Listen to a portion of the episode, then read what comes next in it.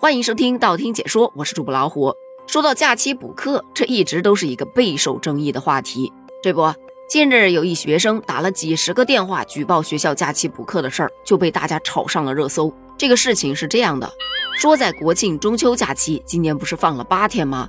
但西安有一部分学校针对初三和高三的学生，在节假日内进行了学校补课，个别学校还安排了月考。这课补得好好的，突然学校紧急通知家长和学生要继续放假，让孩子不要再回到学校补课了。据悉，学校之所以中途停止补课，是因为有学生向上级部门举报所致。随后就曝光了一段变了声的举报录音。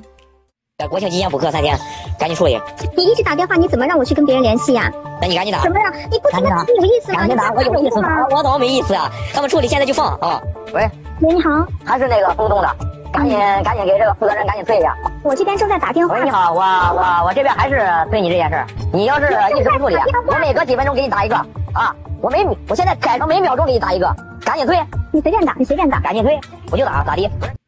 就这样，这孩子打了几十个电话来举报假期补课。通过这一段曝光的录音，可以听出来，这孩子真的非常的不想补课。最终，他的诉求达成了，然而网上吵翻了。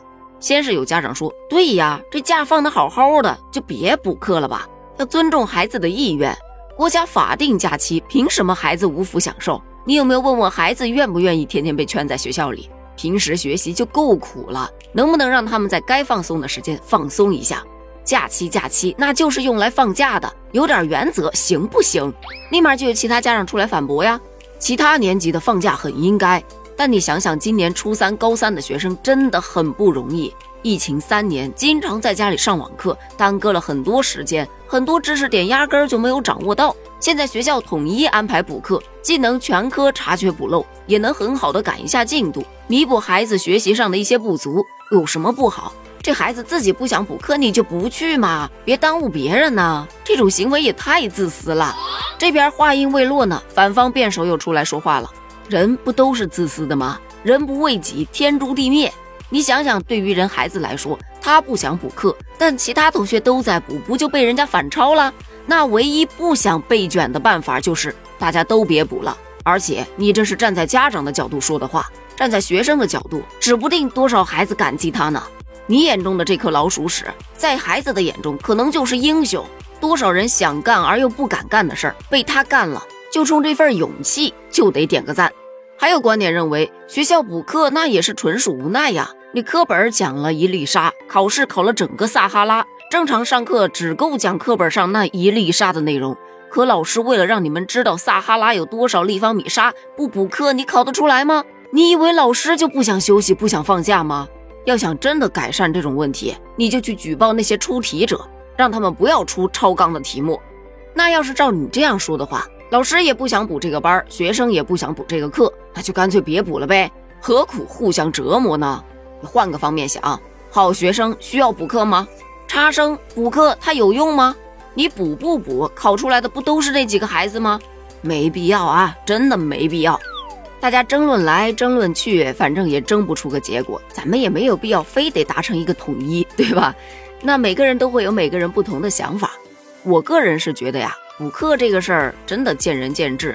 那些想要让孩子补课的，就算学校不统一补，他也会给孩子去报课外补习班。但前段时间，教育部发布了一则校外培训行政处罚暂行办法，规定从二零二三年十月十五日开始，全面禁止任何形式的补课，线上线下、家教一对一都不行。你想啊，如果这个政策真的能够落地，即便说不能做到让校外补课完全消失。也能做到绝大多数人他不补课，这相对来说呀，确实是公平了很多。那么这以后会对孩子的自主学习能力要求更高。孩子想学，愿意学，你放不放假、补不补课都一样。而对于不想学的孩子，他哪怕去上学，也是天天摸鱼去了。真就是那句“身在曹营心在汉”，心早就不知道飞哪儿去了。最后再回归到这个事件上来看，大家吵的是热火朝天。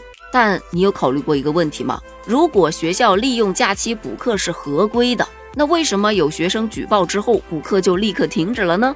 所以说，学校靠假期补课本身就是不合规的。其次，通过这曝光出来的录音，其实可以听出来，这个孩子的精神状态并不是特别的好。家长还是要多多关注一下孩子的心理健康。学习固然重要，但身心健康也不能忽视。以上仅代表个人观点。如果说你有什么不同的观点，欢迎在评论区发表你的观点哦。咱们评论区见，拜拜。